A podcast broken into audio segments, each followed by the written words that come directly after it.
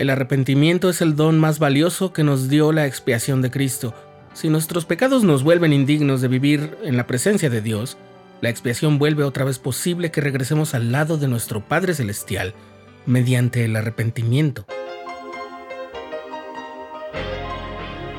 Estás escuchando el programa diario, presentado por el canal de los santos de la Iglesia de Jesucristo de los Santos de los Últimos Días.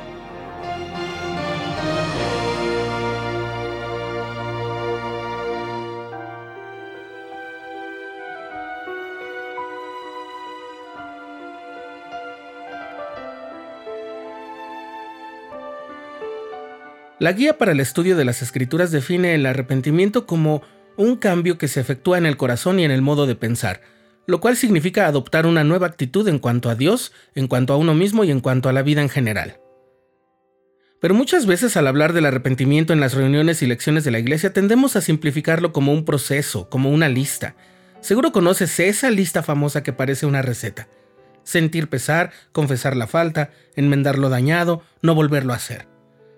Parece un proceso relativamente sencillo y entendible, y hasta cierto punto fácil, pero no es así de simple. Hace algunos años, en una conferencia general, el elder D. Todd Christofferson del Quórum de los Doce Apóstoles dio un discurso en el que habló del divino don del arrepentimiento, en el que dijo lo siguiente: Tratar de crear una lista de pasos específicos para el arrepentimiento puede ser útil para algunos, pero también puede conducir a cumplir esos pasos de forma mecánica para eliminarlos de la lista sin que haya verdadero sentimiento ni se produzca un cambio. El arrepentimiento sincero no es así de superficial.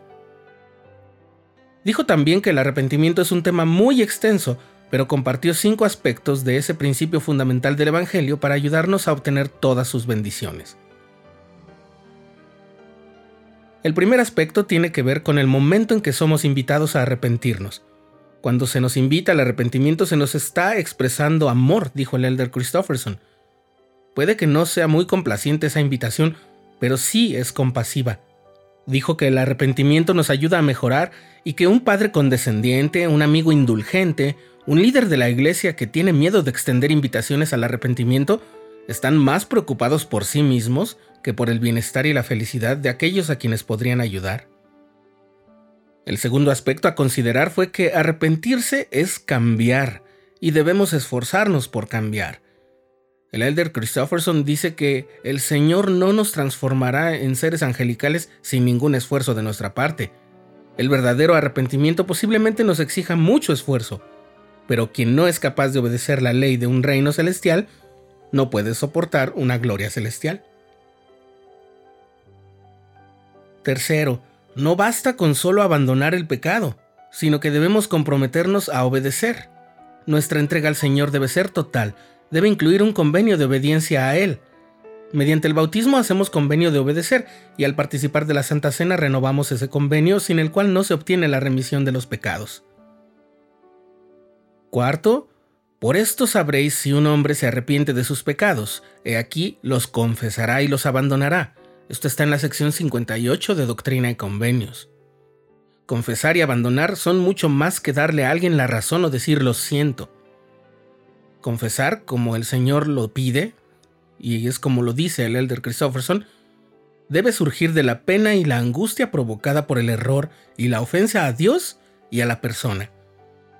Pero si tenemos fe en Jesús, que es lleno de misericordia, nuestro dolor y desconsuelo se convierte en esperanza. El corazón y los deseos de la persona cambian y el pecado, antes atractivo, se ve abominable. Cualquier dolor que implique el arrepentimiento siempre será mucho menos que el sufrimiento que se requiere para satisfacer la justicia por una transgresión que no se haya resuelto. Quinto y último, la promesa es esta, enunciada por el elder Christofferson. Sea cual sea el costo del arrepentimiento, se consume en el gozo del perdón lo cual es otra forma de decir que en realidad vale la pena, a pesar de lo difícil que pueda ser.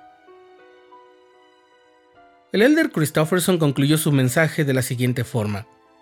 Únicamente el arrepentimiento conduce a las soleadas elevaciones de una vida mejor, y solo mediante el arrepentimiento obtenemos acceso a la gracia expiatoria de Jesucristo y a la salvación.